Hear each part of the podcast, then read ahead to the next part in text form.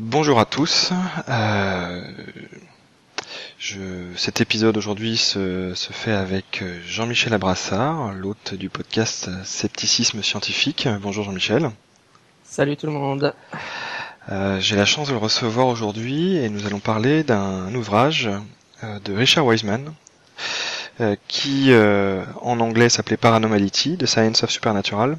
Et en français, Jean-Michel, si tu peux juste nous donner le titre parce que je sais que tu l'as lu en français. Oui, il s'appelle Petite expérience extrasensorielle, télépathie, voyance, hypnose, le paranormal à l'épreuve de la science. Donc en, fr en, français, ils ont Duno a choisi un, un titre légèrement plus long. et, euh, et, donc, euh, ben voilà, on va parler de, de ce livre-là, qui est un livre finalement écrit par un auteur euh, dont on entend régulièrement parler sur ton podcast, je pense. Mmh, mmh. Oui, c'est un sceptique assez célèbre, effectivement. Ouais. Euh, bah, je propose qu'on qu parle de ce livre, qu'on qu aborde aussi peut-être des fois les, les différences qu'il peut y avoir entre les deux, les deux éditions, hormis le fait qu'il y en ait un en anglais et en français. Puis, bah, Jean-Michel, euh, peut-être, euh, comme tu connais bien Ishwar Wildman, je peux peut-être te laisser en parler, mais peut-être juste avant, pour ceux qui ne connaîtraient pas encore ton podcast, si tu peux juste le, présenter un petit peu aux, bah, aux nouveaux venus, peut-être. Oui, donc ça s'appelle Scepticisme scientifique, le balado de la science et de la raison. C'est un podcast consacré à ce qu'on appelle en français parfois la zététique, donc euh, un mouvement pour la, la, promotion de la, de la science et de la pensée critique. Euh, voilà. Et alors, euh, on a un tout nouveau site web euh, depuis une semaine, donc qui se trouve à www.scepticismescientifique.com. Donc, on, maintenant, vous nous trouverez facilement. Quoi. Super. Super, bah c'est cool. Euh, bah écoute, peut-être qu'on peut euh, commencer par présenter un peu l'auteur, Richard Wiseman. Oui, alors Richard Wiseman, c'est un personnage assez intéressant parce que il a, fait une carrière un peu hors norme. Euh, il, a une double, double casquette, c'est-à-dire qu'il est à la fois psychologue, enfin il est professeur d'université en psychologie. Il est euh, et il est à la fois aussi illusionniste, hein, donc euh, un magicien, enfin donc un un illusionniste, c'est le terme correct. Euh, il a fait des spectacles de magie, etc. Et donc il, était très compétent euh, en matière de, magie. Euh, et il fait encore souvent, si, vous, le suivez sur YouTube ou même dans la vraie vie à Édimbourg, parce qu'il est dans, il habite à Édimbourg, il fait des spectacles de magie avec des illusions euh, qui sont liées à son travail. Euh, et donc il a cette double casquette et en fait, en fait, il en a même un peu une troisième puisque c'est le sujet dont on va parler ce soir. Enfin, c'est tout ça évidemment se combine dans, dans, dans, un ensemble pour former le personnage. Hein. C'est pas des choses qui, c'est pas des, tous ses intérêts sont connectés les uns avec les autres, mais il a aussi euh, étudié la parapsychologie à l'université d'Édimbourg où il y a un laboratoire de parapsychologie. Euh, je n'ai pas vérifié s'il a fait un doctorat en parapsychologie, mais je sais qu'il y a, il y a travaillé. Enfin, il a fait des études. Il était dans le programme. Euh, il y a, bah, de toute maintenant, ça date. Hein, je veux dire, c'est plus un chercheur tout jeune. Donc, euh, mais donc voilà, il a, il a, une, il a une formation à la fois de psychologue et de parapsychologue, parce que on se rend pas à la parapsychologie sans avoir rien fait avant. Et puis, euh, et je pense qu'il donne. Maintenant, il a le prof, il a un, statut assez spécial en Angleterre, c'est-à-dire qu'il est, il, est là pour enseigner euh, la, vulgarisation scientifique. Elle est très axée vulgarisation scientifique. En fait. Il a fait beaucoup de recherches sur euh, le paranormal, mais ça, on aura l'occasion d'en parler après, je pense. Cette, cette double activité, j'ai l'impression que c'est quelque chose qui est relativement répandu chez les un peu chez les gens du Maccabi que, lui. Je crois que c'est James Randi qui avait qui était aussi euh, magicien, illusionniste, je sais pas comment dire, mais euh, à côté de ses activités de, psychologue et parapsychologue de mémoire. Oui, oui, oui et non. C'est-à-dire qu'effectivement, il y a une tradition de sceptiques qui sont des magiciens. Euh, qui remonte à, à, avant même James Randi, puisque ça remonte plutôt à. de toute façon, alors c'est, oui, c'est ça, Houdini, mais. Ouais, ce que j'ai ouais, Houdini. Mais si, je veux dire, de toute façon, si on doit refaire l'histoire du scepticisme, mais, mais c'est vrai qu'Houdini est probablement le, le premier hein, à avoir, euh, avoir été un magicien, un illusionniste extrêmément célèbre. Bon, lui, il était plutôt spécialisé dans euh, les techniques d'évasion. Hein. si, vous avez vu certains films qui portraient, qui démontrent sa vie, euh, évasion de cage, euh, rempli d'eau, par exemple, et des choses comme ça. Et puis, à un moment de sa carrière, suite à des décès dans sa famille, le mouvement spiritualiste, donc ce qu'on appelait en France le spiritisme. Enfin, ça c'est la variante française euh, et explosé aux États-Unis. C'était très populaire à l'époque et donc il a, il a, il a commencé à aller voir des médiums et puis il n'était pas du tout convaincu et il a écrit euh, deux ouvrages où il expose enfin il, il explique les techniques d'illusionnistes utilisées par les médiums. Donc ça c'est au début du XXe siècle et James Randi a fait euh, une carrière très similaire simplement parce qu'il a été inspiré par Houdini en fait. Hein, c'est pas c'est pas un secret. Euh, James Randi était aussi un spécialiste des techniques d'évasion, particulièrement des évasions de coffre-fort. Hein. Euh, et puis euh, dans la deuxième partie de sa carrière, il a il a aussi euh, démystifié un, peu le paranormal et c'est devenu une, une, star chez les sceptiques.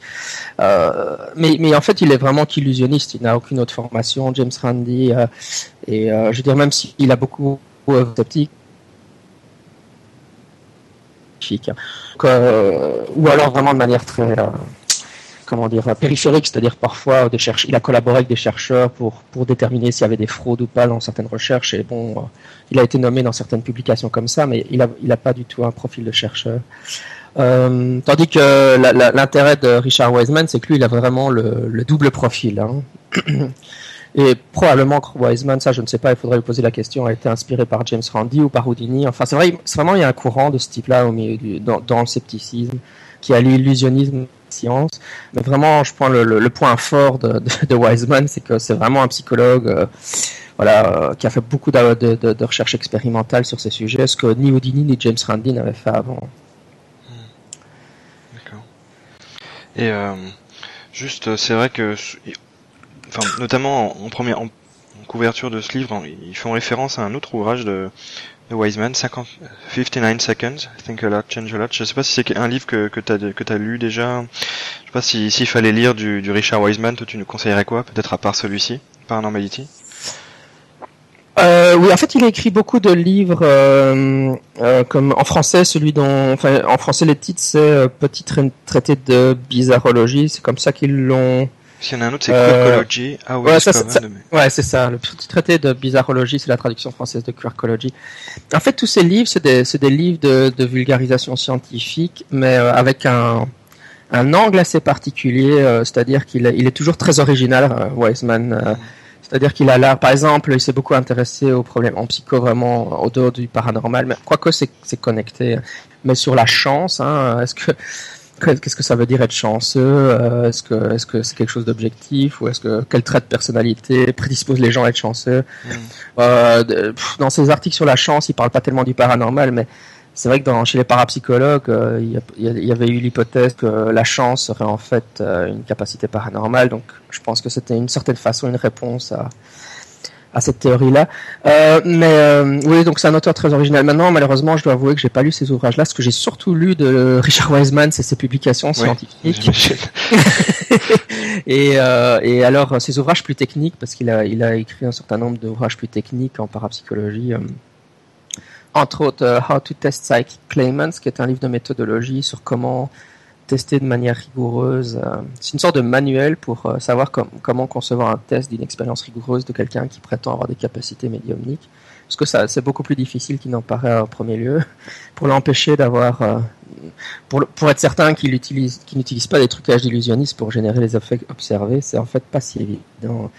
Pour, pour donner un exemple, parce que ça parle peut-être pas aux auditeurs qui sont pas familiers avec le scepticisme, Richard Wiseman a été étudié un, un fakir indien, un, chef d'une, enfin un gourou d'une secte hein, pour pour aller rapidement en Inde. Hein. Le gars avait accepté et donc celui-là c'était un spécialiste des apports, donc il matérialisait des objets dans ses mains. Euh, donc l'idée c'était que les, les, les, objets se matérialisaient euh, spontanément, enfin voilà, tout d'un coup l'objet apparaît dans sa main, c'est un miracle quoi.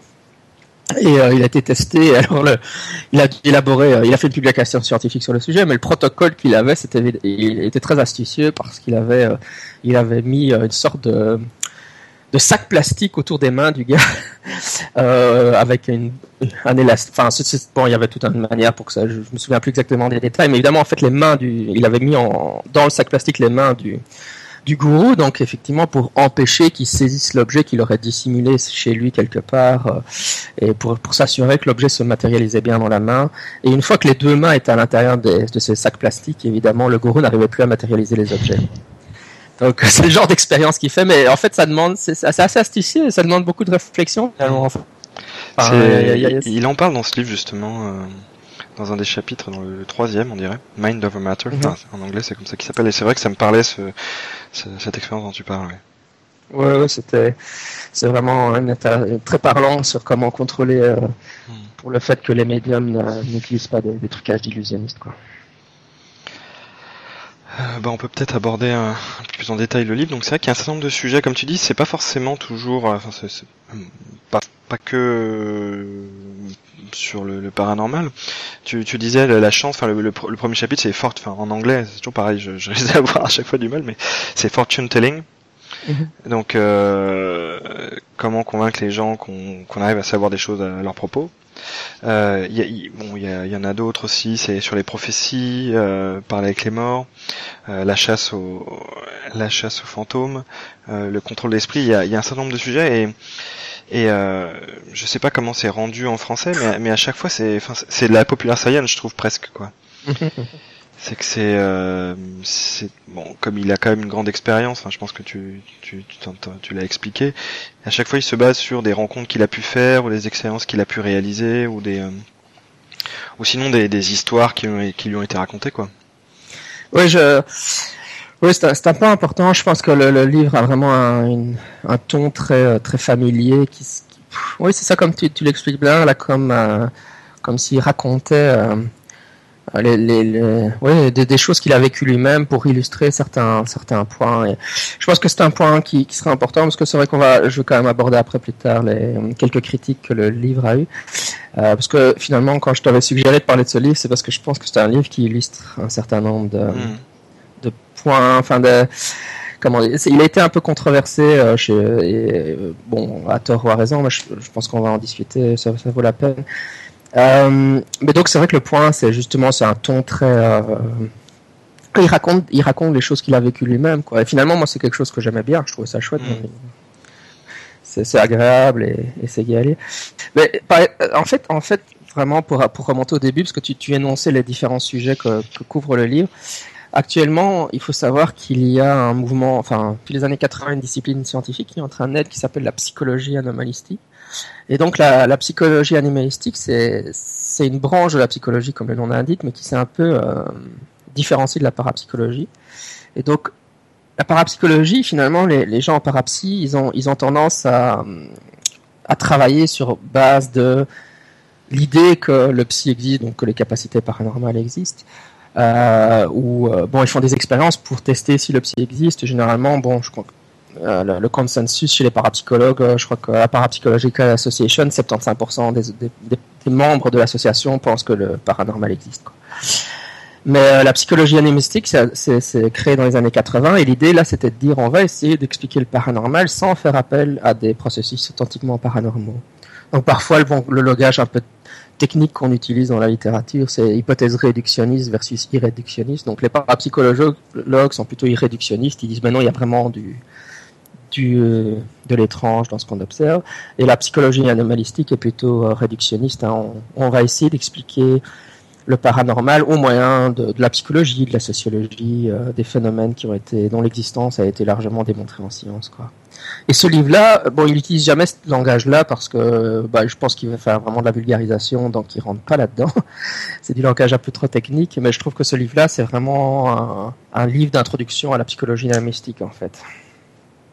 Mais sinon, oui, je suis d'accord avec toi. C'est vrai que euh, après, bon, euh, c'est mon appétence personnelle à ce genre de choses aussi, mais c'est bien aussi qu'il arrive à, ramener ça à des processus euh, prosaïques, quoi. Enfin, des choses que qu'on n'a pas forcément tendance à, on va dire, à percevoir parce que c'est, ça fait partie des choses qu'on a habitude ou alors qu'on a oublié de, enfin, qu'on oublie de, comment dire, auxquels on ne fait plus attention, quoi, et qui en fait bah, interviennent sans qu'on s'en rende compte. Euh, euh, notamment, c'est assez marrant, ça me fait penser. Euh, je sais pas si c'est dans le chapitre prophétie. Ou, ou genre justement, je crois que c'est dans celui-là où il parle de que les gens, voilà, quelqu'un, on pense à quelqu'un et cette personne-là nous appelle et donc on dit, bah oui, il y a une connexion ou voilà, je ne sais quoi. Et et c'était euh, Richard Feynman qui en parlait dans un de ses bouquins où il disait mais qu'on lui avait dit la même chose euh, quand il était allé à Washington. Il disait bah j'ai failli me faire écraser par une voiture. C'était cette plaque. Euh, quelle chance il y avait pour que ça soit celle-ci. Et donc oui, il a tort, mais en fait c'est pas dans ce sens-là qu'il faut penser. C'est c'est prenons cette plaque-là et quelle est la chance de rencontrer cette voiture. Enfin comment dire. Et en fait c'est que finalement c'est normal que qu'il y ait. Enfin je veux dire toutes les autres plaques c'est pareil finalement. Donc finalement c'est pas si c'est pas si anormal que ça. Parce que là c'est celle-ci, mais sinon ça aurait été une autre. Enfin, je sais pas si j'explique bien, mais mais le, je, crois que tu en avais parlé euh, plusieurs fois. Je pense que c'est lié aussi à une vision bayésienne des, probabilités finalement. C'est qu'il y a une voilà, il y a une probabilité qu'on qu'on compte pas euh, auparavant qui intervient et, euh, et, qui fait que bah, finalement les choses sont pas si exceptionnelles que ça. C'est juste qu'on qu'on se focalise là-dessus quoi. Oui, oui, je pense que c'est. Moi, je suis assez. Enfin, je suis très fan de, la psychologie animalistique. Et puis, bon, c'est pas un secret. C'est vrai que c'est là-dedans que je travaille, hein, même pour ma thèse de doctorat. Euh, bon, ça porte sur les phénomènes ovni, mais c'est vrai que c'est de la psych... Moi, je me réclame de la psychologie anomalistique. Et euh, je pense effectivement euh, pour pour un des points forts finalement que moi que j'aime beaucoup avec la psychologie anomalistique, c'est souvent on a l'impression que ça explique plus les phénomènes en fait. Hein. Euh, je, je, vais prendre l'exemple des, des, expériences de, de, mort imminente, hein, dont, des sorties hors du corps, dont il mm. parle aussi dans le livre. bah, souvent, bon, si on est un survivaliste et qu'on dit euh, pour expliquer, euh, pour ou un dualiste, quoi, pour expliquer euh, le fait que les gens rapportent voir des, le paradis lorsqu'ils meurent, lorsqu'ils meurent, pour faire simple, explique parce qu'ils vont vraiment au paradis. Euh, enfin, je caricature un peu, mais quand, quand, on est dualiste comme ça, qu'est-ce que ça explique finalement du phénomène? Pas grand-chose, quoi.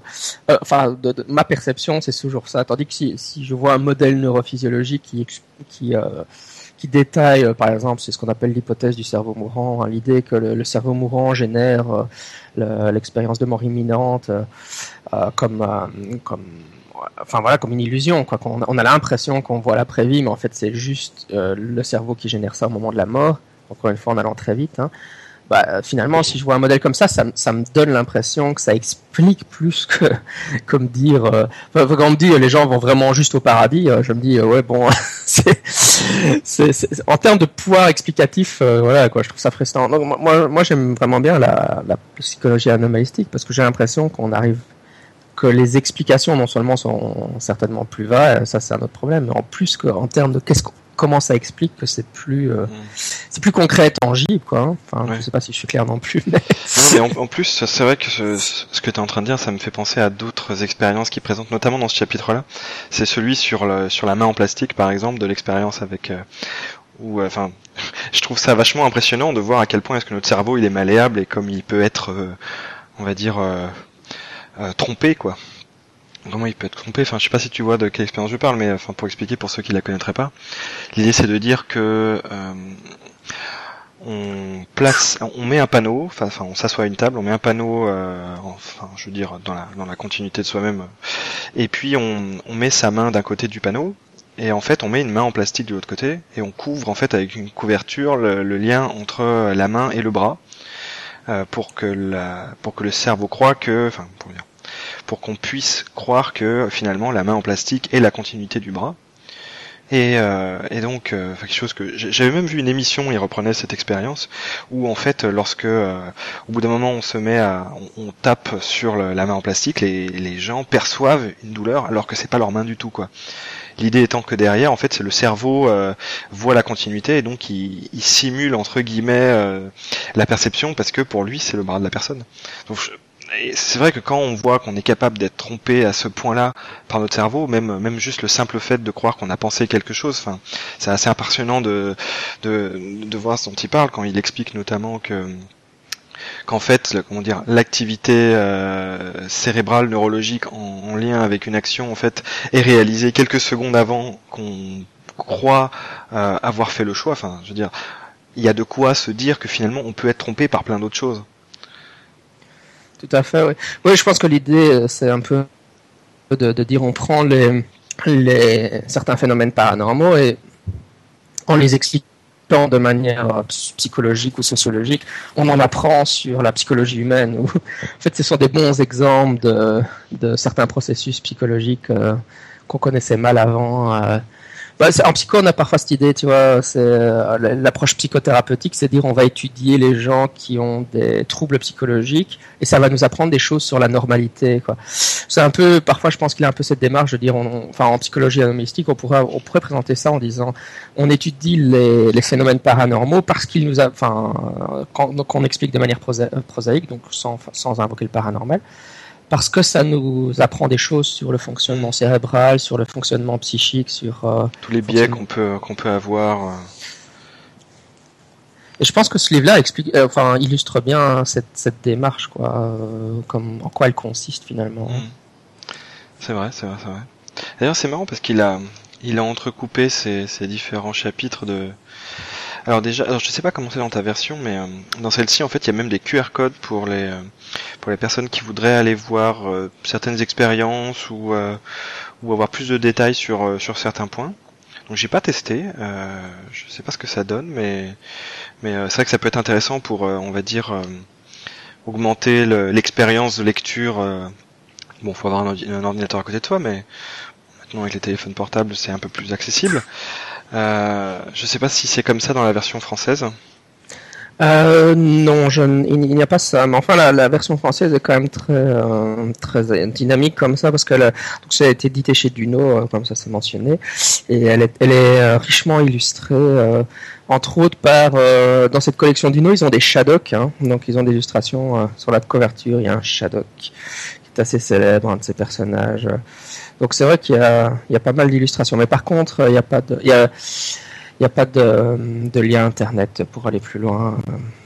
D'accord, mais alors peut-être que justement c'est pour faire parce que bon là elle est illustrée, il y a des images, etc. Mais mais pas tant que ça. Donc peut-être qu'ils ont essayé de, de le rééditer pour avoir quelque chose de, de, de convivial à lire aussi, euh, je pense. Ouais, je, je, je, en fait, à la, à la fin du livre, je viens de trouver, ils ont, ils ont tout rassemblé à la fin du livre, chapitre comme une table des matières, finalement, ou une euh, bibliographie.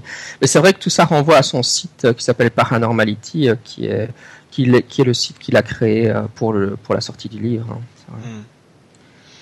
D'ailleurs, c'est marrant parce que, en fait, tout le long du livre, je vois des noms dont j'entends souvent parler sur ton podcast, Chris French, par exemple, où il y a notamment une interview avec lui, parce qu'ils ils font, ils font partie du même labo, non? Où ils travaillent. Euh... Bah, je veux dire, c'est des, des, enfin, Chris French, il a vraiment un laboratoire de psychologie anomalistique. On peut même dire que c'est la tête du fil du, du mouvement à l'heure actuelle, euh, parce que Richard Wiseman fait beaucoup, enfin, beaucoup de choses diverses et variées. Mais, euh, oui, il collabore. Chris French est à Londres, Goldsmith College, je pense, et euh, Wiseman est à Édimbourg. Donc, c'est deux Britanniques qui travaillent tous les deux sur le paranormal et ils sont tous les deux sceptiques. Donc, euh, mm. c'est assez logique qu'ils collaborent pas mal ensemble.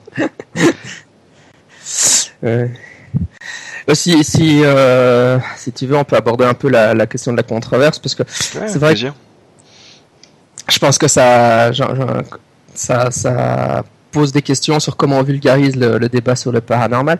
Et puis, euh, je peux, je peux, je vais essayer d'énoncer un peu les critiques qu'on fait au livre, et puis hmm. euh, je, je donnerai mes, mes, réponses, quoi.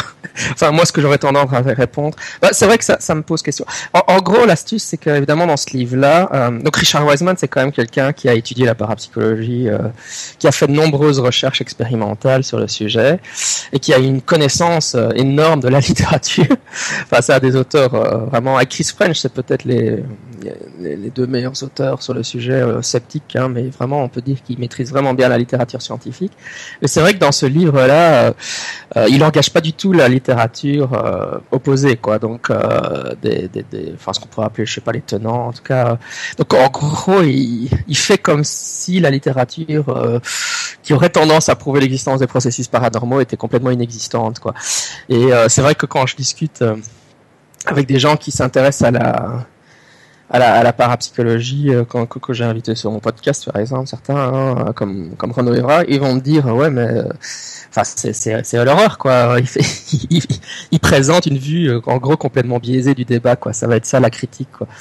Euh, ce qui est un point de vue intéressant, c'est, c'est, c'est-à-dire la question, c'est à quel point est-ce qu'on doit engager, engager le débat avec, ou présenter les arguments détenants, ou, ou euh, voilà ou, à quel point il devrait euh, je sais pas nuancer son propos ou euh, mettre des bémols ou parce qu'il finalement il fait des affirmations très absolues dans son livre quoi. c'est vrai que c'est quelque chose que je me suis posé comme question aussi c'est qu'il en fait enfin mais, mais, de manière presque plus large c'est juste que ça m'y fait penser en lisant son livre c'est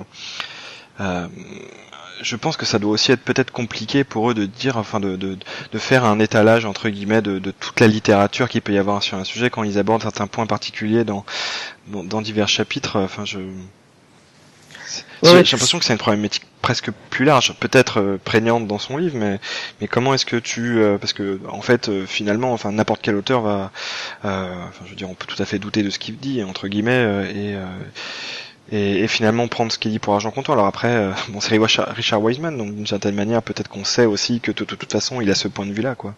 Je sais pas.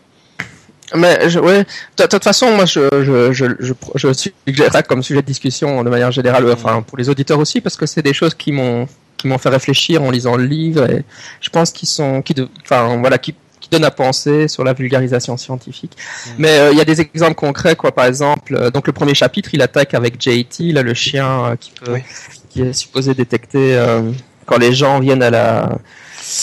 quand, le, son maître arrive, ouais. Mm-hmm. Je crois que c'est ça, je crois qu'il se, il arrive, il, va à la fenêtre quand son maître arrive, je crois que c'est ça, non? Un peu avant? Ouais, c'est ça, ouais, voilà. Donc il va, il va à la fenêtre quand, oui, hein, c'est ça. En gros, euh, dans la période, enfin, ça dépend comment on réalise l'expérience, mais dans la période où il est en train de revenir à la maison, où le maître est en train de revenir à la maison, quoi. comme s'il détectait le fait que son maître était en train de revenir à la maison. Et donc, euh, ce qui s'est passé avec cette histoire-là, c'est quoi Wiseman avait été faire euh, l'étude parce que JT était devenu célèbre à la TV britannique, et il a fait une étude de, je pense, de quelques jours, hein, avec quelques tests, et puis il a eu un résultat négatif mais ce qui se fait, c'est qu'il y avait un autre chercheur, Rupert Sheldrake, qui est assez connu, parce que lui, c'est vraiment un tenant du paranormal, qui, était en train de faire une étude à la même époque. C'était tellement à la même époque, qu'en fait, euh, Wiseman a utilisé son matériel, c'est-à-dire ses caméras, etc., que Rupert Sheldrake lui a prêté. Et Rupert Sheldrake a utilisé un protocole un peu euh, différent, enfin, euh, des critères différents, etc. Mais il a fait une expérience beaucoup plus longue, et puis il est arrivé à des résultats. De toute façon, je vais pas défendre Sheldrake, mais en tout cas, Sheldrake considère que ces résultats vont dans le sens du fait que JT avait une véritable capacité paranormale. Alors que Wiseman euh, a conclu euh, euh, qu'il n'en avait pas en faisant une expérience beaucoup moins importante en termes de, de, tests, etc. Quoi. Et, donc il y a eu une grosse controverse entre les deux auteurs à coup d'articles interposés. Ben, et, en fait, finalement, dans le livre, ça se retrouve pas du tout. Quoi. dans le livre, en fait, il y, a, juste en note de bas de page, si on lit très bien, parce qu'évidemment, moi je connais toute cette histoire que j'ai suivie de près, euh, qui a duré des années. Euh, si on va voir les, les, notes de bas de page de l'introduction, ce que, ce que personne ne lit, mis à part moi, on, a droit à une note qui nous dit Rupert Sheldrake a également mené des recherches sur DIT et croit que ses résultats fournissent la preuve d'une aptitude paranormale. Ses travaux sont décrits dans son livre Dogs That Know, know When Their Owners Are Coming Home. home. Et ma réponse sur ces études est consultable sur euh, mon site Enfin voilà quoi. Et c'est tout ce qu'il en dit. Tu vois, ça c'est un exemple. Dans quelle mesure est-ce qu'il aurait dû présenter plus en avant la controverse et les tenants et les aboutissants ou pas quoi. Hmm. Et euh, un, dernier exemple euh, pour illustrer le truc, c'est qu'il fait, euh, il est marié. En fait, ça, ça, ça other, son, il est peut-être pas marié, je sais pas s'il est marié en fait, mais la personne avec qui il vit, c'est Caroline Watt, qui est la directrice du laboratoire de parapsychologie d'Édimbourg. Et euh, ces dernières années, elle a fait des, des, études sur les rêves prophétiques. Et euh, elle a publié encore, je crois, cette année, un article où elle trouvait des résultats euh, significatifs, si mes souvenirs sont bons. Donc des résultats qui tendent à dire que les rêves prophétiques existent. Hein, donc on peut avoir des rêves prémonitoires. Et évidemment, il a un chapitre sur les rêves prophétiques où il ne parle absolument pas de tout ça. ils sont mariés, quoi. Ils habitent dans la même maison, alors apparemment. Ça ne pose pas de problème, mais... Donc ils étaient mariés, ils habitaient sous le même toit, et pourtant ça se reflète pas dans ce chapitre du livre. Euh, donc c'est vrai que c'est un, mais je pense que ça pose vraiment la question de comment on, doit vulgariser le débat sur le paranormal. Euh, euh, moi, moi, alors là, c'était les critiques qui ont été faites. Alors, d'un point de vue sociologique, ce qui est super intéressant, c'est qu'on dit toujours ouais, le scepticisme, c'est pas populaire, les gens sont crédules, etc. Euh, mais en fait, Richard Wiseman, Wiseman a annoncé la sortie de ce livre, la Paranormality, et si mes souvenirs sont bons, ça a été un best-seller avant même qu'il soit édité, quoi. Donc, euh, avant même la, rien que sur base des commandes sur Amazon, hmm. ça a été un best-seller. C'est-à-dire qu'il y a un public énorme qui, qui était prêt à lire ça, quoi. Et, souvent, on dit, ouais, les sceptiques, ils sont pas populaires, etc. Mais des gens comme Richard Dawkins, euh, Sam Harris, euh, Richard Wiseman, etc., ils font des best-sellers qui, en termes de vente, sont monstrueux, quoi. Et, donc, ce bouquin de Richard Wiseman s'est vendu plus, plus que tous les, enfin, j'exagère peut-être, mais c'est vendu à des chiffres incroyables, bien plus que la plupart des livres de tenants du paranormal. Donc, il y a, une vraie demande pour ce genre de livres euh, sceptiques. Euh, et donc, euh, voilà. Ouais, je, je, je, lance un peu comme, euh, comme sujet de réflexion. Moi, comme je défends en général, je dis, bon, Richard Wiseman, voilà, il il veut présenter la psychologie anomalistique et pas la parapsychologie, et c'est un volume qui présente la psychologie anomalistique. Mais donc peut-être qu'il ferait bien d'expliquer qu'on part de l'a priori qu'il n'existe pas de phénomènes paranormaux et qu'on essaie d'expliquer le paranormal avec la psychologie. Euh, être plus clair sur ça, quoi, sur sa démarche, ou qu'est-ce qu'il entre? Euh, Est-ce qu'il y a les mêmes, euh, enfin, question bête, tu me diras peut-être, je sais pas, mais peut-être parce que j'en ai pas une assez grande connaissance, mais est-ce qu'il y a les, les mêmes euh, remarques qui sont faites sur les, les livres détonnants en fait? Oh, enfin, ouais, du côté détonnant, je pense pas qu'ils le font, mais. Mais tu vois, enfin, parce que je veux dire, je veux bien qu'on, parce que c'est tous. Alors, ils, ils, je pense qu'ils s'appellent, ils se, ils se considèrent tous comme des scientifiques a priori. Euh, mais d'une certaine manière, euh, est-ce que euh, finalement ce que certains reprochent à Richard Wiseman sont aussi reprochés aux tenants? Parce que j'imagine que il ne parle pas du tout de psychologie anomalistique non plus, quoi. Donc tout du moins des, des arguments qui sont peut-être mis en avant par les tenants de ce, par ce, ce mouvement-là, peut-être, je sais pas. Ouais, non, mais c'est une super bonne remarque. Hein. C'est une super bonne remarque parce que c'est vrai que, soyons clairs, si on prend les livres d'In Radin ou Rupert Sheldrake, etc., euh, leur degré d'engagement avec la littérature sceptique est pas terrible, ou la manière dont ils présentent la littérature sceptique euh, n'est pas forcément très. Euh, enfin, ça, ça, dépend qui et comment il le fait, mais c'est vrai que moi, quand je lis le livre d'un tenant, c'est toujours ce que je regarde. Hein. à quel point est-ce qu'il engage la littérature euh, mm. des critiques? Et qu'est-ce qu'il en dit, comment il l'apporte, comment il la comment il la présente, comment il la traite? Euh, et, et c'est vrai que voilà, euh, on, bah, je, je, pense que finalement tous ces, chercheurs sont humains. Il y a des positions très polarisées et, mm. et euh, ils présentent pas. Mais dans le fond, d'une certaine façon, j'ai envie de dire, souvent je dis bah oui, les sceptiques devraient faire un meilleur job que les tenants. Oui, c'est clair. en gros, je prends pas les tenants comme critère de ce qu'il faudrait faire. Donc, euh, d'une certaine façon, moi j'ai envie. De...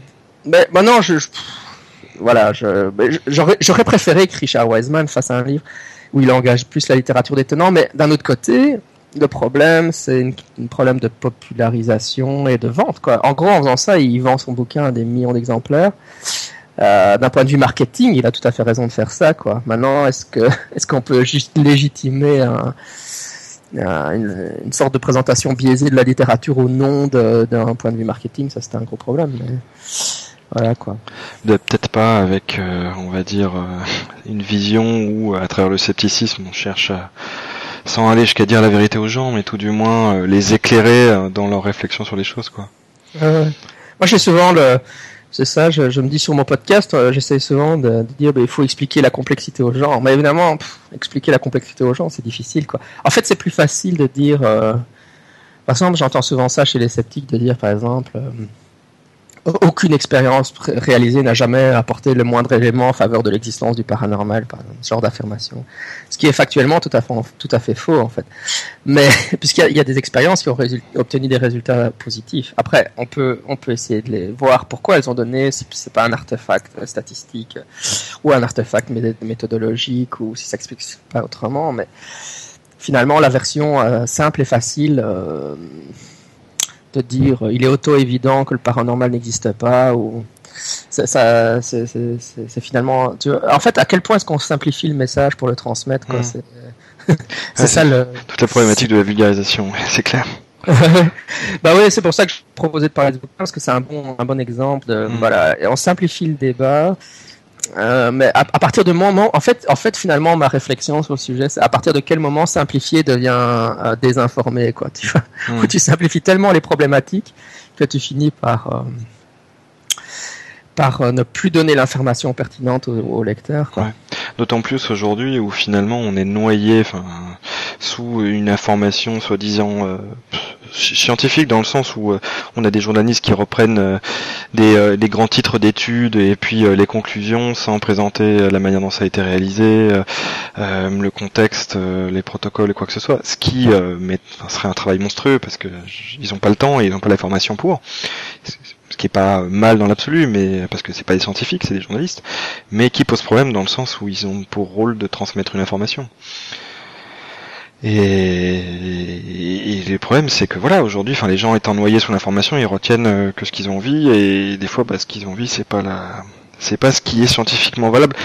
C'est vrai que c'est une question que je me suis déjà posée, enfin, notamment en écoutant ton podcast, c'est que euh, j'ai l'impression que, comme tu l'as dit, il y a des expériences qui, euh, selon les tenants, ont démontré la, réalité de, euh, de l'existence du psy.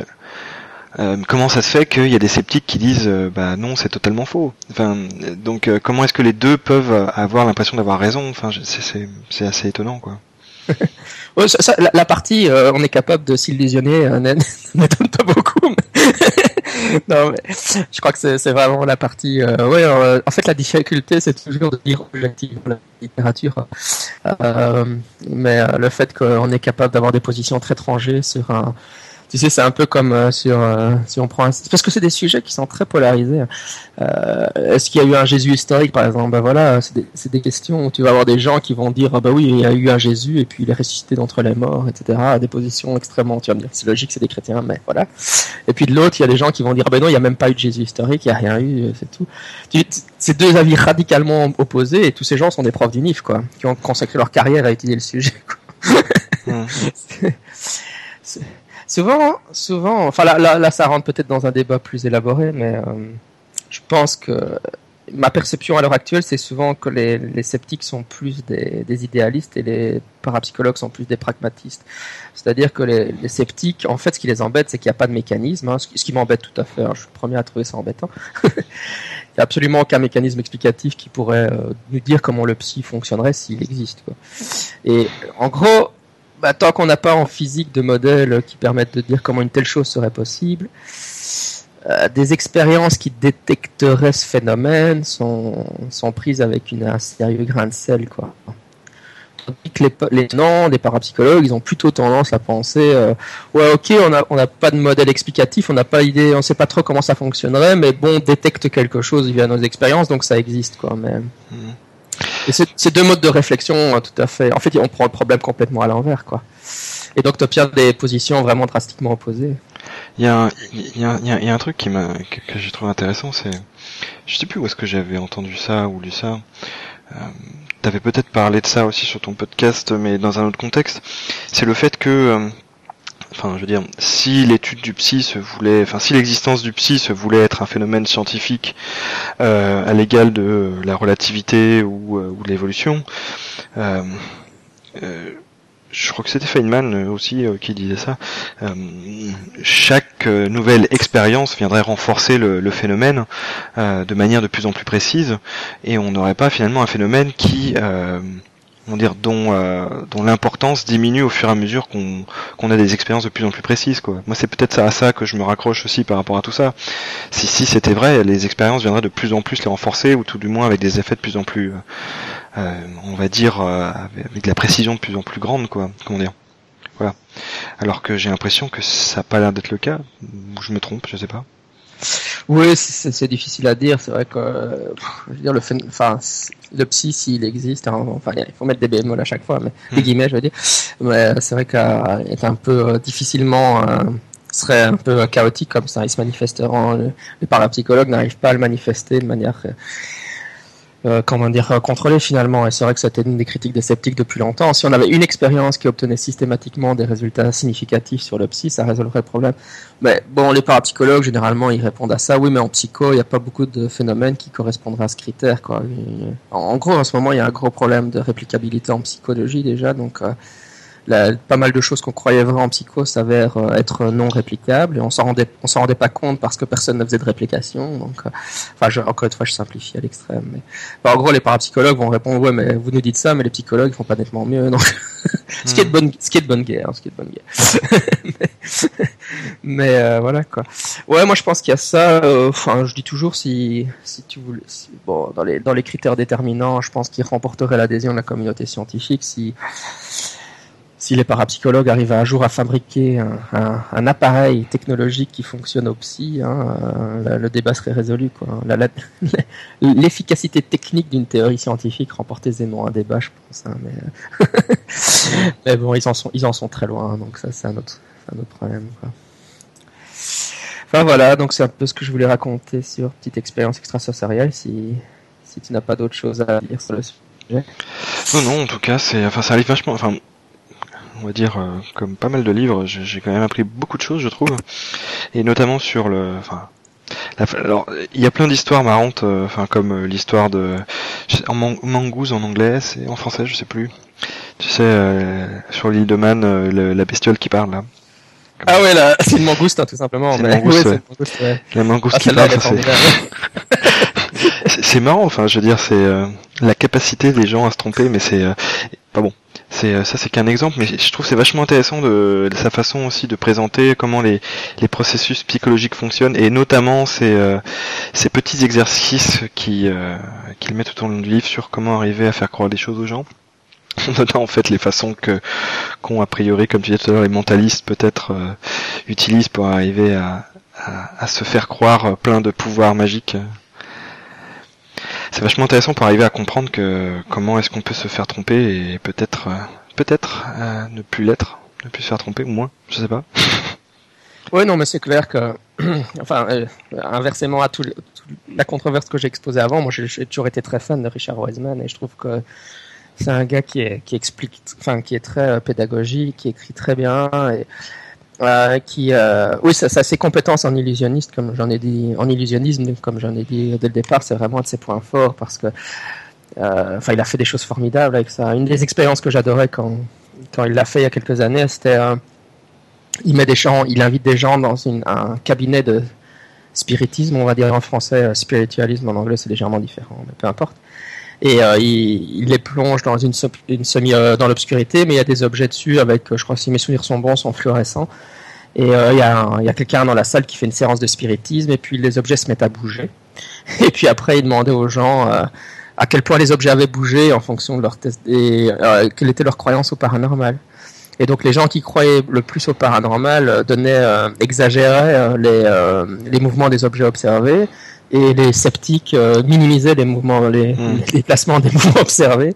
Et en fait, les objets se déplaçaient objectivement, puisqu'en réalité, ils faisaient tout ça par un détrucage d'illusionnisme. Les objets se déplaçaient vraiment. C'est intéressant que les, les, les, croyants, les gens qui ont une forte croyance au paranormal, euh, euh, exagèrent le déplacement observé et que les sceptiques ont tendance à dire non non il s'est pas déplacé hmm. alors qu'en fait l'objet s'est réellement déplacé c'est des expériences qui sont super et où en fait il a simplement mis en application ses, compétences d'illusionniste quoi. J'adore. J'ai beaucoup aimé aussi. C'est vraiment euh, un livre qui se lit super bien. Bah écoute, je pense qu'on a fait à peu près le tour. Oui, moi, juste pour, pour, pour, clôturer sur le sujet, euh, je pense que un, un des problèmes, c'est parce que moi, on me demande souvent euh, qu'est-ce que qu'est-ce qu'il faut lire sur euh, sur le paranormal. Euh, euh, si, parce que par exemple, quand je parle du parapsy, on me dit bon, il y a un état de l'art en parapsychologie. Qu'est-ce que je dois lire sur le sujet? En fait, il y a des manuels qui sont sortis, mais le problème, c'est comme toujours, ils sont qu'en anglais. Hein. Et donc, par exemple, Chris French a un, bon manuel qui s'appelle euh, Anomalistic euh, Psychology, hein, donc psychologie anomalistique en français. Euh, et donc, ça, c'est des livres qui présentent. oui, en fait, comme c'est des manuels, ils vont tous plus, ils s'appellent tous plus ou moins Anomalistic Psychology ou donc psychologie anomalistique. forcément c'est un manuel. Euh, vous cherchez avec Chris French, hein, donc il a, publié un manuel avec écrit juste par lui où il a juste contribué un chapitre. Et dans cet autre manuel, les autres sont pas des sceptiques, donc ça donne une plus de grande diversité d'opinions sur le sujet. Alors, en général, ces, manuels sont, bah, je veux dire, si on veut aller plus loin dans la réflexion ou si on, veut s'intéresser vraiment au sujet, euh, vont beaucoup plus loin dans, le débat, comme j'essaie, comme c'est plus la vulgarisation, voilà, et ils essaient de présenter plus un état objectif euh, autant que possible de l'état de la littérature. Euh, mais ils sont jamais traduits, ils sont pas traduits. Donc euh, moi, je suis toujours très embêté quand on me demande de conseiller des choses. Et alors là, pour la petite anecdote, moi en général, je dis bah écoutez, euh, vous prenez Richard Wiseman, petite expérience extrasensorielle d'un côté, et vous le lisez avec Dean Radin, un des bouquins de Dean Radin, par exemple La conscience invisible. Hein. Donc là, c'est le pire tenant qu'on puisse imaginer. Son livre a été traduit en français. Et vous allez avoir, mais le problème c'est que le grand, le grand écart va être tellement grand qu'à mon avis, en fait c'est en gros la seule option que j'ai réussi à trouver, mais ça vous donne les deux individus les plus opposés euh, euh, dans, dans, dans, le domaine en fait que vous puissiez imaginer. Ça vous donne deux vues euh, tellement contrastées. Le seul problème c'est qu'elles sont tellement contrastées qu'elles sont absolument irréconciliables. Quoi. Enfin, c'est difficile. Mais bon, c'est ma seule approche pour pour le moment, parce qu'en français, finalement, c'est tout ce qu'il y a, quoi. Donc, il euh, n'y a pas d'autre choix. Voilà. Ouais, c'est vrai que c'est c'est pas forcément évident d'arriver à trouver euh, des auteurs euh, anglophones bien reconnus, on va dire d'arriver à trouver tout ce qu'ils ont fait en français, c'est pas forcément très évident. Enfin là, dans, pas mal des livres de sciences que j'ai lus, il y en a quand même beaucoup en anglais où j'ai pas forcément trouvé les versions françaises, quoi. Mmh. J'ai pas forcément trouvé les traductions.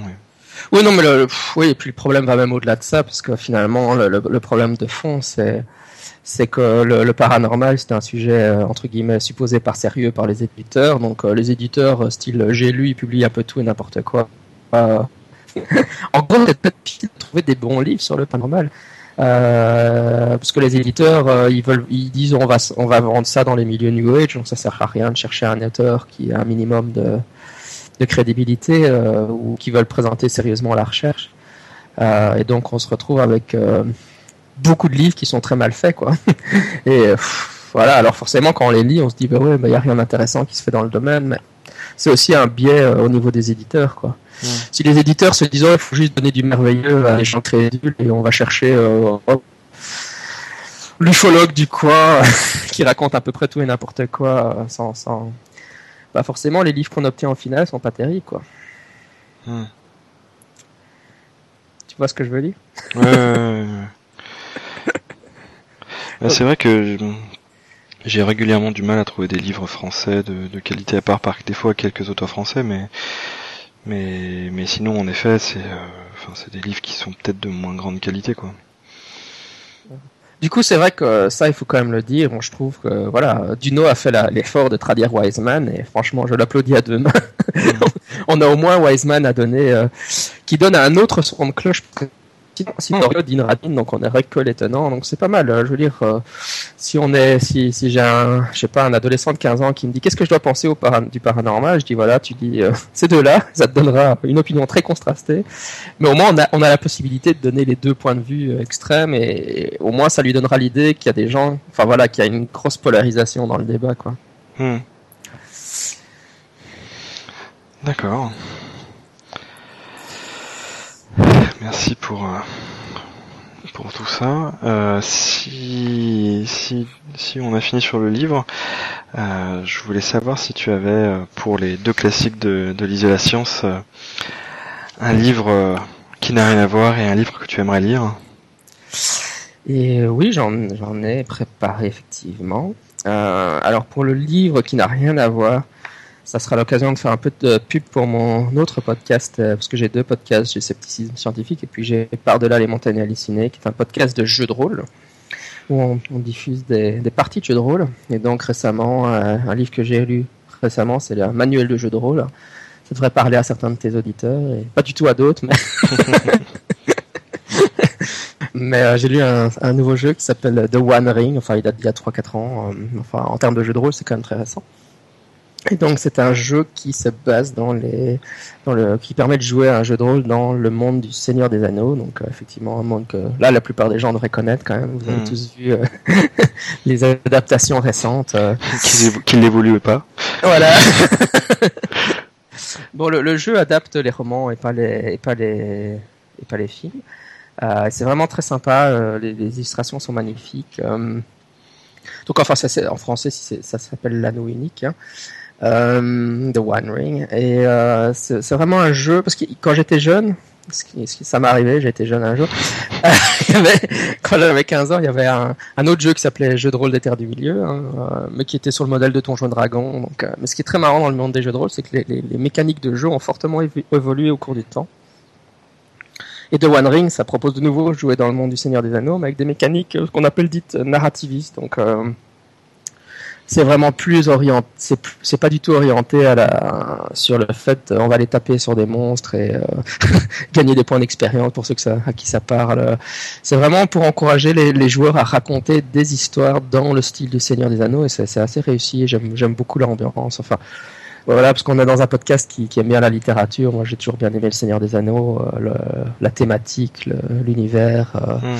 donc c'est vraiment gai d'explorer cette thématique dans un jeu qui, qui permet de le faire véritablement et qui se concentre pas sur euh, il faut aller taper à la masse de guerre sur les trolls qui passent quoi. Et alors, euh, question euh, totalement euh, comme ça improvisée. Euh, enfin, moi, j'ai lu beaucoup de, de fantasy étant jeune, au point où j'en étais un peu gavé entre guillemets. Oh, je, Euh, je, je- je connais euh, je connais le sentiment. Je, suis passé par la phase gavage aussi. Et, euh, et après, je suis passé à de la SF, on va dire plus dure, plus classique, quoi.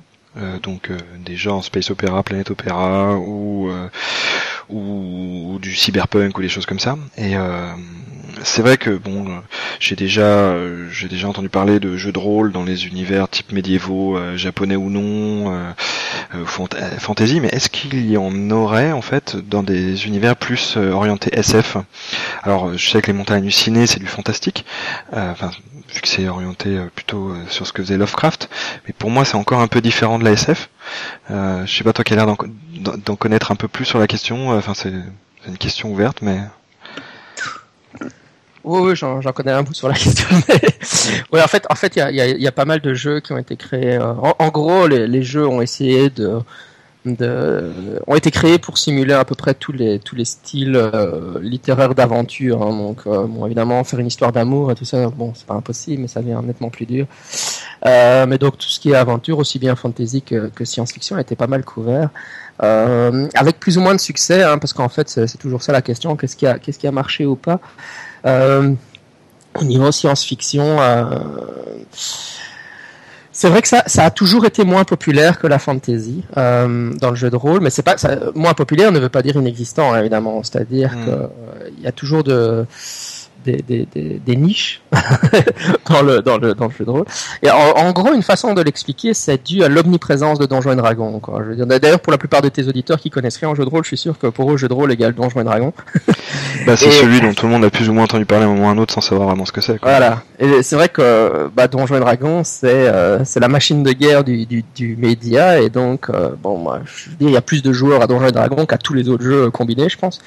Hmm. Et donc, euh, voilà, je veux dire, simplement en termes de popularité, euh, ça fait que ça établit la fantasy comme un, genre majeur du, du, du loisir. Euh, en sachant que, que Donjons et Dragons a un système assez, euh, en fait, très particulier de jeu, avec que, que vous, dont vous êtes tous devenus familiers à cause des jeux vidéo, c'est-à-dire qu'on gagne des points d'expérience en tuant des monstres, et puis qu'on monte en niveau. hein. Les Mm. jeux vidéo ont repris ça. En fait, on peut faire du jeu de rôle qui n'est pas du tout ce modèle-là, quoi. Parce qu'évidemment, le jeu, le, le jeu de rôle encourage, récompense un type de comportement, et donc dans Donjons et Dragons, qu'est-ce qu'on récompense? Le fait de taper sur les monstres, quoi. Ça, c'est... Hmm. Euh, mais donc voilà, euh, c'est vrai que c'est pour des raisons historiques. euh, Donjons et Dragons, c'est quand même euh, énorme. hein, euh, et donc bon, alors après, après, moi je sais pas, j'ai joué en termes de science-fiction. Bah, j'étais fan de Star Trek, donc euh, j'ai des règles pour jouer dans l'univers de Star Trek. hein. Mais ça, c'est pas toujours facile parce qu'il faut avoir un groupe de joueurs qui connaissent bien l'univers de Star Trek, Ouais. ce qui n'est pas facile à avoir forcément euh, à cause du techno blabla et tout ça. Ouais, Euh, et puis alors, il y a, il y a des airs, par exemple, j'ai en haut, j'ai GURPS, qui c'est Generic Universal Role Playing System. C'est un système de, rè- de règles universelles, donc tu peux jouer avec ces règles-là dans n'importe quel univers. Et donc, il y a GURPS Space Opera, GURPS Cyberpunk. Tu peux adopter ce que tu veux en fait. D'accord. Mais sinon, juste récemment sur le podcast Club Jeux de rôle, qui est un podcast où je collabore aussi, où là je joue avec d'autres podcasteurs, entre autres David de Podcast Science, etc. On a joué à Shadowrun. Celui-là a été extrêmement populaire euh, est toujours extrêmement populaire. Et juste pour dire ce que c'est, c'est du cyberpunk mélangé à de la fantasy. Donc on est dans un univers avec des méga corporations, euh, des hackers qui attaquent les ordinateurs, etc. Mais euh, au début du XXe siècle, il y a eu une sorte de retour de la magie et les gens ont été euh, les gens sont trop, les humains normaux sont devenus que, enfin, on appelle ça la goblinisation, c'est devenu des gobelins, etc. Et ça, ça a été extrêmement populaire parce que c'était le, mélange le plus bâtard qu'on puisse imaginer. Hmm. C'est des elfes qui sont en train d'hacker des ordinateurs, mais voilà. en effet. mais bon, voilà, qu'est-ce qui, qu'est-ce qui va se, qu'est-ce qui va se vendre, c'est toujours euh, étonnant, hein, mais, euh, mais ça a enthousiasmé l'imaginaire des rôlistes. Donc, c'est un jeu, c'est pour donner un exemple, un exemple qui est vraiment très populaire. Hmm. Shadow. Ok, bah, merci, merci partage. Et alors un livre que tu aimerais lire Alors comme livre comme, que j'aimerais vraiment lire, euh, ça s'appelle, c'est un livre en anglais malheureusement, mais qui s'appelle Inventing the Way of the Samurai, Nationalism, Internationalism and Bushido in Modern Japan. Donc ça s'appelle Inventer la voie, en français, donc je traduis sauvagement, Inventer euh, la voie des samouraïs, nationalisme, internationalisme et Bushido dans le Japon moderne. Euh, oui, parce que je m'intéresse énormément au Japon, euh, comme mes auditeurs le savent, euh, puisque dans la vraie vie, quand je fais pas de podcast, je suis prof de japonais. C'est pas courant. Euh, et alors, euh, je m'intéresse beaucoup aux arts martiaux, et ce livre-là, il me fait rêver, mais le problème, c'est que c'est une thèse de doctorat d'un gars, et euh, je crois qu'il me propose 160 pounds de prix de départ, donc ça fait, je sais pas, 75 euros, et que ça coûte un chouïa cher. Mmh. Mais la raison pour laquelle ça m'intéresse, c'est parce que c'est un livre qui discute de de comment le concept, alors là ça rejoint le scepticisme scientifique, hein, de comment le concept de Bushido a complètement été inventé de toutes pièces. Donc euh, les, pratiquants d'arts martiaux croient généralement que la notion de Bushido remonte à la nuit des temps. Hein. Euh, mais c'est ce qu'on appelle en sociologie de la tradition inventée. C'est une fausse tradition. C'est quelque chose de contemporain qui ne préexistait pas avant. Et donc, euh, le livre explique en quoi, évidemment, le Bushido est un concept qui a été créé à la fin du 19e siècle. Donc le terme Bushido n'existait pas avant la fin du 19e, hein, donc c'est loin d'être la nuit des temps, hein, ça fait maximum 150 ans. et, et, en fait, ça post-date l'existence des samouraïs. Donc les, samouraïs n'utilisaient jamais le mot Bushido, ils n'avaient pas de concept de Bushido. Donc en fait, quand le concept de Bushido apparaît, c'est durant l'ère Meiji, c'est donc au moment où les samouraïs cessent d'exister. Donc c'est complètement contre-intuitif. Enfin, on, enfin, je veux a, on a un fantasme du Bushido avec les films de samouraïs, etc., euh, qui correspond à rien, en, dans la, enfin qui correspond pas à la réalité, euh, comme comme dans plein de choses qu'on croit. Hein. Les trois quarts des choses qu'on croit sont fausses, hein, les gars. Ça me fait penser euh, aussi à, la, à la, la, médecine traditionnelle chinoise, en fait, qui aurait été inventée de toutes pièces le siècle passé, parce qu'en fait, il n'y avait pas de ils n'avaient pas la possibilité d'avoir des médecins à la campagne, donc en fait ils ont essayé de développer euh, des, des traitements qui étaient basés sur des plantes qu'ils pouvaient avoir à côté, et ils ont mis ça sous le couvert de médecine traditionnelle millénaire chinoise, et en fait c'était pas le cas quoi. Voilà, les, auditeurs, il y a un, excellent, excellent épisode du podcast euh, Skeptoid en anglais qui, qui, a couvert le sujet. Donc, si vous lisez Skeptoid et médecine chinoise, vous, vous allez retrouver la source de. Enfin, je sais pas si c'est là que tu l'as entendu, mais en tout cas, moi, c'est là que j'ai entendu cette info que tu viens de dire. Je sais plus, mais euh, ça m'avait marqué, quoi. Ouais, c'est exactement ça. On a l'impression que, en fait, tout ce qui remonte à une génération passée nous paraît être une, une tradition qui remonte à la nuit des temps, mais en réalité, la plupart des arts, en fait, tous les arts martiaux traditionnels de la fin du 19e, début du 20e. Donc, il pas du tout, euh, enfin, c'est pas du tout la nuit des temps. Et, euh, enfin, ça, c'est un autre problème, parce qu'on on parlait du concept de Bushido, là, j'ai switché vers les arts martiaux, mais les arts martiaux, c'est la même chose. Et alors, ce qui est super marrant, c'est que la, boxe, qu'on considère pas du tout comme étant un art martial traditionnel, prédate tout ça de, bien longtemps, quoi. la mmh. boxe est beaucoup plus ancienne que le judo, le karaté, l'aïkido, l'aïkido, création de l'aïkido, c'est 1930 quoi. Hein. c'est pas, c'est pas, un, art martial qui remonte dans que pratiquaient les Japonais pendant euh, l'équivalent du Moyen Âge chez eux. Quoi, c'est pas du tout vrai. Quoi. mais, mais on a une sorte d'imaginaire qui s'est agglutiné autour des arts martiaux. Et, actuellement, il y a les, les, martial arts studies qui sont en train de se développer, les études des arts martiaux. Tous les, les érudits, les, universitaires essayent de, enfin, on essaie de savoir un peu ce qu'il en est vraiment, quand on essaie de voilà, le, style de Tai Chi le plus populaire à, le plus populaire à l'heure actuelle, les 24 mouvements, c'est ça date de 1950 quoi. Hein. Mm. Alors devant ça comme des arts martiaux traditionnels, c'est un peu enfin bon là je me suis un peu éloigné, mais euh, le bouquin que j'ai très envie, c'est vraiment sur le concept de Bushido. Donc le Bushido, ça serait le de philosophie des samouraïs, euh, le code d'éthique des samouraïs. Donc c'est comme ça qu'on nous le vend, hein, que les samouraïs auraient un comportement, par exemple, qui serait prêt à mourir pour leur maître, etc. Qui est en fait un, concept qui date de la fin du 19e, quoi. Euh, et qui n'existait pas à l'époque des samouraïs. Et quelqu'un a fait une thèse de doctorat sur le sujet. Et donc, si un, un des auditeurs du podcast veut me l'offrir pour mon anniversaire, Ça, ils le font pas assez, je trouve. Nous offrir des choses pour nos anniversaires, ouais, c'est vrai. C'est un appel lancé à tous les, auditeurs de podcast. Offrez des cadeaux aux podcasteurs à leur anniversaire. voilà. Écoute, je crois qu'on a fait un bon épisode. Hein. Ouais, bah écoute, merci Jean-Michel. Et puis, euh, bah, euh, je ne ferai que, que redire une fois encore, euh, n'hésitez pas à aller écouter le podcast de Jean-Michel. Et puis, à très bientôt à tous.